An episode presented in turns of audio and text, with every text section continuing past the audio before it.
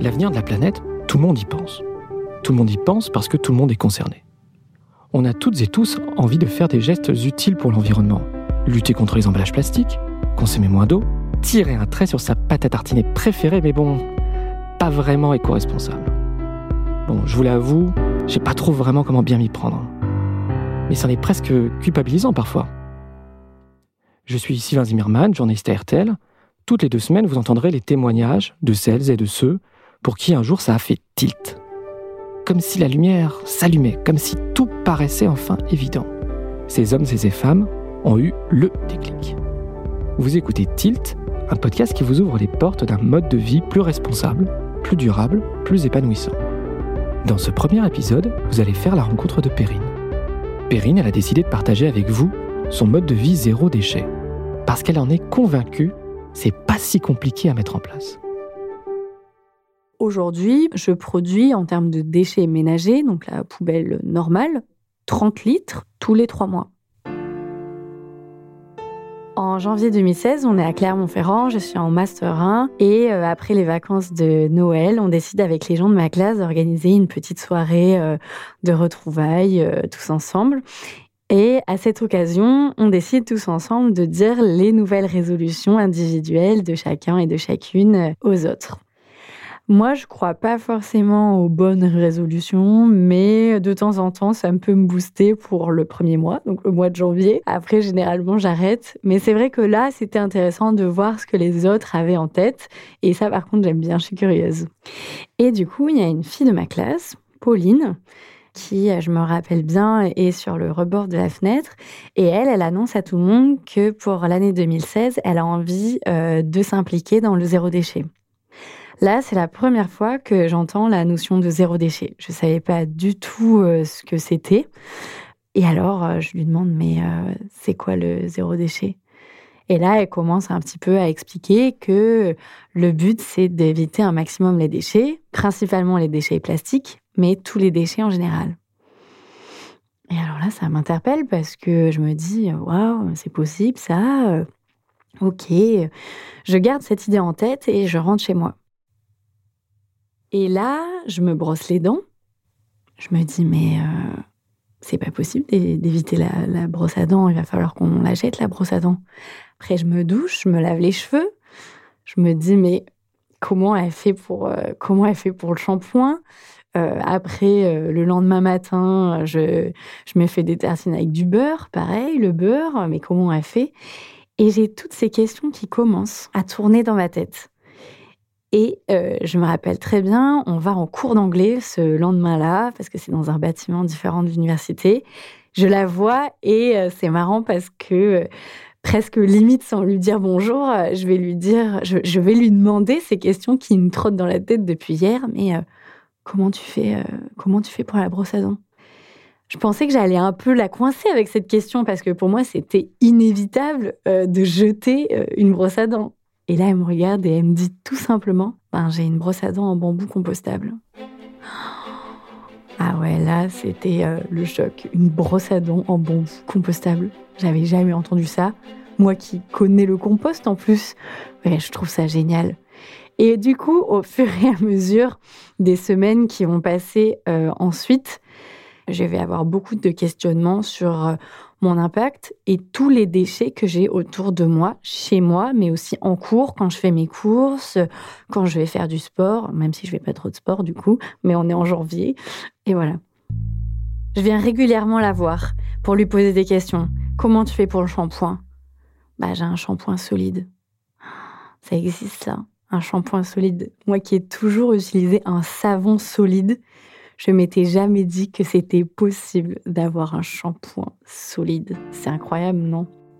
Au bout d'un moment, je me dis, bon, il faut que j'arrête de lui poser des questions comme ça tous les jours. Euh, c'est une connaissance, pas forcément une amie, on s'apprécie. Mais bon, aller tous les matins avec mes questions, je me dis, bon, peut-être qu'il faut que je me calme. Et elle me conseille un livre pour que je puisse m'informer sur les différentes pratiques et recettes du zéro déchet. Ce livre, c'est La famille zéro déchet. Elle me dit juste, fais attention parce que à partir du moment où tu vas lire ce bouquin, tu pourras plus revenir en arrière. Donc là, c'est quand même un, choc. Euh, une phrase comme ça, c'est pas, c'est pas anodin. Donc, je fais attention pendant quelques mois à tous les déchets que je génère. C'est vraiment quelque chose qui m'importe. Tous les jours, ça reste un petit peu dans ma tête, mais j'attends avant d'acheter ce fameux livre parce que je suis en colocation à cette époque et je commence à parler un peu de, ces sujets avec ma colocataire avec qui on fait tout en commun, c'est-à-dire les repas, les courses, le ménage. Et je vois bien qu'elle n'est pas très réceptive à ce que je lui dis et je n'ai pas envie de lui imposer ça. En juin 2016, euh, je quitte Clermont-Ferrand et je m'installe à Pau pour un stage euh, de fin d'année. J'ai la chance d'avoir mes grands-parents qui habitent à Pau et du coup, j'emménage chez eux. Bon, il faut dire que euh, en étant étudiante à Pau chez ses grands-parents, c'est pas non plus le plus grand fun de la terre. Et là, je me dis tiens, c'est le bon moment pour acheter le livre sur le zéro déchet.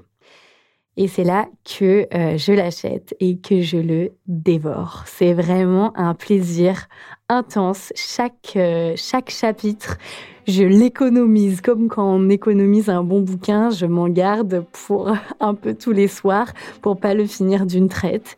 Et c'est vraiment euh, une, une révélation. Alors le livre est séquencé en plusieurs chapitres. Le premier, c'est un constat actuel sur la situation mondiale. Du coup, ça donne envie de faire bouger les choses, et tant mieux parce que les chapitres suivants, c'est petit à petit, pièce par pièce, comment passer d'une consommation normale, entre guillemets, à une consommation zéro déchet et à adapter ses pratiques. Alors les auteurs de ce livre, La famille zéro déchet, euh, c'est un couple. Ils sont deux adultes, deux enfants et deux chats ils génèrent en une année un bocal de déchets. Quand je dis un bocal, c'est une jarre à peu près. Ça, c'est pendant l'année. Et pendant l'été, ils font un pot de confiture. Quand je termine le livre, j'ai vraiment ce besoin de me débarrasser de tous les déchets qu'il y a autour de moi parce que, au fond de moi, je pensais être écolo et je ne le suis pas et que je me rends compte que mon impact sur l'environnement est énorme. Et ça, ça, je peux pas le supporter parce que euh, j'ai lu tous les rapports euh, du début du, livre qui montrent que euh, notre impact individuel est énorme. Et l'avant-après zéro déchet montre que c'est possible de changer ça facilement. Du coup, je me dis, ben, c'est parti, j'y vais. À partir de ce moment-là, c'est vrai que je repense à la phrase de Pauline et je me dis, il n'y a pas de retour en arrière possible parce que je connais les solutions. Quand je vais me balader dans un centre commercial ou dans un supermarché pour acheter à manger, je vois tout le plastique. Tout le plastique et tous les emballages m'apparaissent comme si avant ils avaient été invisibles. Et là, je me rends compte que c'est possible d'éviter tout ça. Sauf qu'à ce moment-là, euh, je suis chez mes grands-parents, c'est eux qui font euh, les, les courses, euh, qui me font à manger, qui s'occupent un peu de moi, ils me font aussi ma lessive, mais je peux pas agir moi-même. Donc, je décide de commencer à m'équiper. la première chose que j'achète, c'est des cotons démaquillants lavables. Je les achète sur Internet, je me rappelle très bien, par un, un pack de 12. L'intérêt d'avoir des cotons démaquillants réutilisables, c'est que là, ça fait 4 ans que je les ai achetés et qui sont toujours chez moi. Et je les lave régulièrement en machine, donc c'est très simple. Et je n'ai pas besoin de racheter de coton démaquillant. Donc de 1, euh, ça me fait des économies. Et de 2, ça évite énormément de déchets. Tous les cotons que j'aurais dû utiliser en 4 ans, plus tous les plastiques autour des cotons, c'est énorme. En parallèle des cotons, sur ce site internet, j'achète des sacs en tissu réutilisables pour les fruits et les légumes. À ce moment-là, du coup, je fais pas les courses, mais je les ai avec moi et je suis déjà très très contente. On est en septembre 2016, je commence tout juste mon master 2 à Toulouse et je dois trouver un appartement. Euh, je galère un petit peu, mais je trouve ce magnifique appartement qui est tout neuf, à côté de la fac, pas cher, l'appartement parfait. À ce moment-là, j'ai déjà quelques meubles, mes parents ont déjà quelques meubles, et donc la majorité de toutes mes affaires, c'est euh, soit de la récupération, soit de l'achat en vide-grenier. Le seul euh, meuble, entre guillemets, que j'achète neuf, c'est, c'est marrant à dire comme ça, mais c'est ma poubelle. Cette poubelle, je l'achète neuve parce que j'ai une idée en tête et que je sais que ça va être le centre de ce qui va arriver ensuite. Cette poubelle, elle m'arrive un peu au niveau de la taille. Donc elle est assez haute, pas trop large, à peu près 30 cm, et un peu profonde, 30 cm également. Le contour est en bois et il y a trois compartiments dans des tiroirs. Le premier compartiment va être pour le compost. Le deuxième compartiment va être pour les déchets recyclables. Et le troisième compartiment va être pour les déchets ménagers. Le compost, c'est l'ensemble des déchets verts et organiques qui sont biodégradables, c'est-à-dire que ça va se dégrader en terre au fur et à mesure du temps. Par exemple, les déchets des fruits, les épluchures de légumes, euh, les cheveux, euh, les ongles, tout ça, au bout d'un certain temps, quand c'est mélangé à du brun, c'est-à-dire de la matière verte, un peu de terre, un peu de branche, ça va devenir de la terre qui sera ensuite réutilisable pour les plantes, pour faire de l'engrais, etc. Les déchets recyclables, c'est tout ce qui va être recyclé, euh, c'est-à-dire les papiers, les cartons, les bouteilles plastiques, les bouteilles de lait. Les déchets ménagers, c'est tout le reste. Les plastiques très fins qui ne sont pas recyclables, les restes de nourriture dans l'assiette comme de la viande et euh, les brosses à dents par exemple. Ma priorité, c'est de réduire les déchets ménagers et je vais m'en rendre compte plus tard. Euh, ça me permet aussi de réduire mes déchets recyclables en septembre 2016. J'ai mon appartement, j'ai ma cuisine, j'ai tout mon matériel et je peux attaquer euh, ma future vie de euh, Périne zéro déchet. Je me sens euh, excitée à ce moment-là parce que c'est comme une nouvelle expérience. je vais changer plein de choses petit à petit.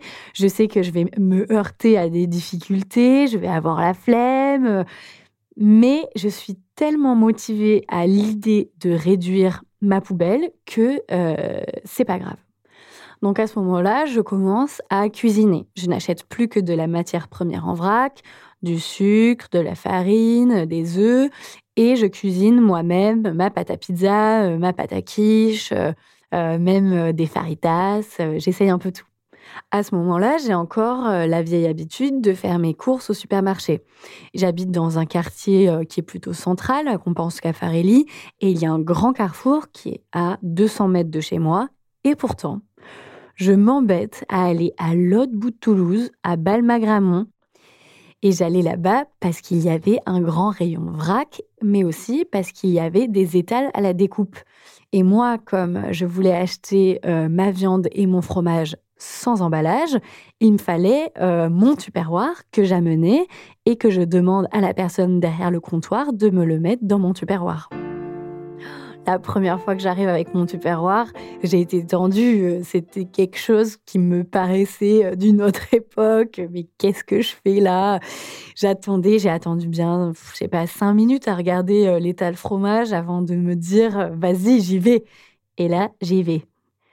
Alors, le premier fromage que j'achète, c'est de l'emmental. Euh, je demande à la personne est-ce que vous pouvez mettre l'emmental dans mon tupperware, s'il vous plaît, avec une petite voix frileuse comme ça, parce que j'ai trop peur. Et elle me dit Bah oui, pas de souci. Et là, c'est incroyable, je l'ai fait. Et là, au bout de 2-3 mois, j'arrive avec mes tupperwares et on me dit Ah non, c'est plus possible, mademoiselle, pour une question d'hygiène, on va refuser maintenant. Et là, ben, je tombe des nues. Donc là, la question c'était quelles sont les alternatives?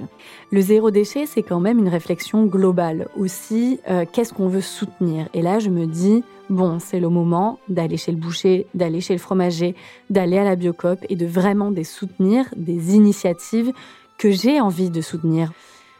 Et là, c'est une fierté supplémentaire je change mes habitudes encore une fois pour passer de la grande surface à la surface de proximité, qui est la Biocop, et aussi aux petits commerçants. Et je me rends compte que depuis tout ce temps, j'ai un boucher, un fromager et une Biocop qui sont à côté de chez moi. C'est incroyable. De un, c'est beaucoup plus simple. De deux, je suis super contente euh, d'aller chez mon boucher, mon fromager. C'est un réel plaisir. Le boucher me reconnaît. Euh, quand j'amène euh, un tupperware en particulier qui est un peu spécial, il me dit Ah, c'est celui-là que vous m'avez amené aujourd'hui. La fromagère qui me dit Pour la crème, la prochaine fois, est-ce que vous pouvez prendre le plus gros? Ça m'arrange, c'est plus facile. Et c'est un plaisir d'aller faire les courses, en fait. J'avais jamais connu ça avant. Du coup, je crée un nouveau euh, rituel de course. Avant de partir, il faut que je réfléchisse à ce que je veux acheter.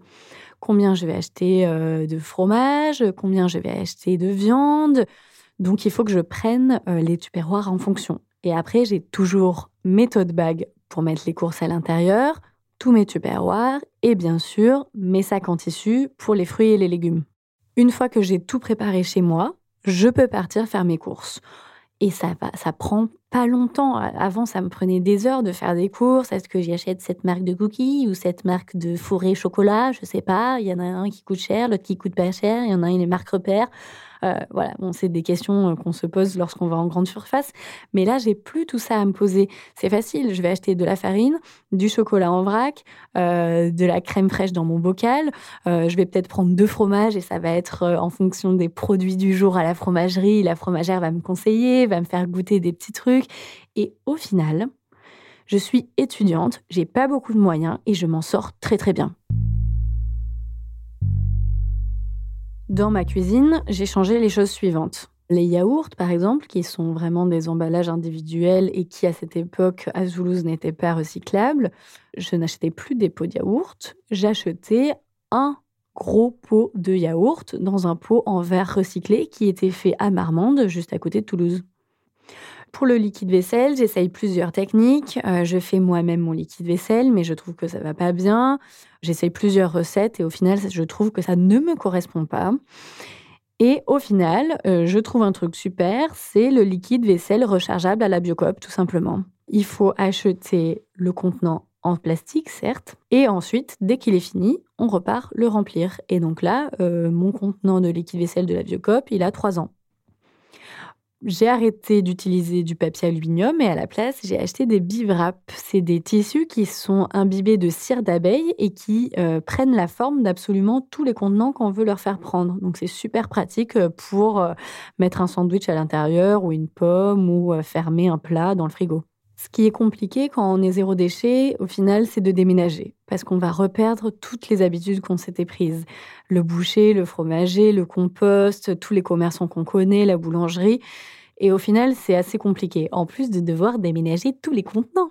Euh, j'ai emménagé en septembre 2018, je suis arrivée à Paris et j'ai dû retrouver toutes ces habitudes-là. Un dimanche midi, euh, je me balade avec mon amoureux dans les rues de Paris, juste à côté de chez moi, et il y a une superbe allée trop mignonne. Donc on entre dans cette belle allée, on va au fond, et là je sens cette odeur qui est typique du compost, et je m'arrête net. Il y a un composteur par ici, c'est sûr. Et là, je cherche et je le trouve. Et encore mieux, il y avait le numéro de la personne à contacter si on avait envie de s'inscrire sur la liste des, gens qui compostent ici. Je l'appelle le lendemain et euh, je lui demande si c'est possible de, composter à, à cet endroit-là et elle m'annonce que c'est un peu compliqué parce qu'il y a déjà beaucoup de monde qui composte, etc. Mais bon, elle voit bien que je suis très très motivée pour pouvoir déposer mes épluchures à cet endroit et elle me dit ok, euh, on va faire une exception. Donc mon composteur, aujourd'hui, il est à 10 minutes à pied de chez moi. Donc là, ce midi, je suis rentrée pour ma pause déjeuner et je suis allée amener le compost et je suis revenue, je l'ai lavé vite fait, je l'ai remis et hop, c'était reparti. Dans ma salle de bain, j'ai à peu près les mêmes produits que tout le monde, mais sans déchets. Pour les cheveux, j'ai un shampoing solide et un après-shampoing solide. Pour le corps, j'ai mon savon solide. Pour ma brosse à dents, j'ai une brosse à dents rechargeable. C'est une brosse à dents dont le manche est en plastique recyclé. et qui a la possibilité d'enlever juste les picots pour laver les dents. On enlève ça une fois qu'ils sont utilisés et hop, on en réinsère une autre.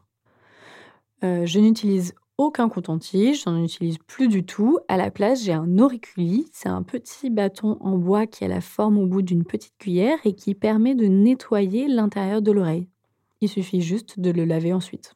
Quand je vais à l'extérieur, j'ai toujours un tote bag avec moi, donc un sac en tissu, euh, parce que si jamais euh, j'ai un coup de cœur devant euh, un vêtement dans une friperie ou devant, je passe devant un vide-grenier, ben, je veux pas me priver et je veux surtout pas utiliser de sac plastique. Je prends pas souvent de repas à emporter. De un, parce que une fois qu'on s'est mis à faire de la cuisine, on se rend compte que au final, on peut très bien le faire nous-mêmes, voilà. De deux, parce que forcément, ça engendre beaucoup de déchets. Après, je dis pas que je le fais jamais, hein, honnêtement, mais euh, ça m'arrive très, très rarement. Si je mange à l'extérieur, je préfère euh, aller au restaurant, m'asseoir à table, utiliser des vrais couverts euh, et, et des vrais verres. À côté de chez moi, il y a un Vietnamien où j'aime bien aller manger. Euh, mais la première fois, je me suis confrontée à un grand problème qui est que quand je suis arrivée, euh, on m'a servi un super boboon, etc. Il n'y avait pas de souci. Mais pour boire de l'eau, c'était dans un verre en plastique. Et là, j'avais quand même super soif. J'avais pas ma gourde avec moi, alors que généralement, je l'ai quand même. Et là, j'ai bu dans un verre en plastique. Horreur, malheur. Mais du coup, maintenant, quand je vais à ce Vietnamien-là, j'ai toujours un éco-cup avec moi. C'est un verre en plastique qui est réutilisable, donc il est très léger à transporter et en plus de ça, il est très facile à laver.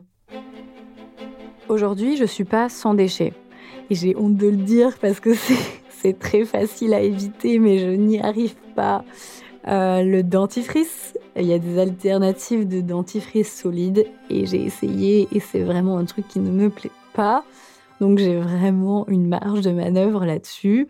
Alors que j'ai des copines qui sont beaucoup moins entre guillemets avancées que moi dans le zéro déchet qui sont passées au dentifrice super facilement. Moi, ça fait 4 ans et j'y arrive toujours pas. J'ai aussi les éponges, quelque chose qui est encore une fois très facile à changer, mais euh, étant en colocation, je n'y arrive pas non plus quand on achète des éponges, et ben je les utilise parce que j'aime bien ça. Voilà, j'avoue, j'aime bien les éponges. Et la dernière chose, c'est les médicaments. Ça, c'est difficile de passer à côté. J'ai des grandes douleurs euh, pendant mes règles et sans médicaments, pour moi, c'est impossible. Euh, du coup, je suis obligée de prendre des médicaments tous les mois et c'est vrai que ça, je n'ai pas d'alternative aujourd'hui. Et pourtant, j'ai essayé. Aujourd'hui, si je retrace un petit peu euh, ma chronologie, je me rends compte que j'ai mis six mois à devenir zéro déchet. Euh, c'est très court. Hein. Généralement, les gens mettent un peu plus de temps. Mais moi, j'étais très, très, très motivée et j'avais aussi les possibilités dans le sens où j'étais seule. J'avais mon terrain d'expérimentation qui était mon studio et euh, j'avais euh, mon livre, j'avais des gens qui me motivaient. Enfin, j'étais à fond. Il y a des moments forcément où c'est pas forcément facile, où on lit des rapports alarmants, où on voit que les gens ne changent pas forcément comme tu aimerais qu'il change. Et euh, bah, c'est un petit peu la petite déprime. On se dit euh, pourquoi est-ce qu'on fait tout ça euh, pour pas grand-chose? Et au final, je fais le bilan de ce qui a changé depuis que j'ai commencé à faire ça. Et j'ai quand même beaucoup de personnes de mon entourage qui ont aussi changé. Et ça, c'est ça, c'est une victoire aussi. Vous venez d'écouter le premier épisode de Tilt vous pouvez retrouver tous les podcasts RTL sur rtl.fr. À très vite!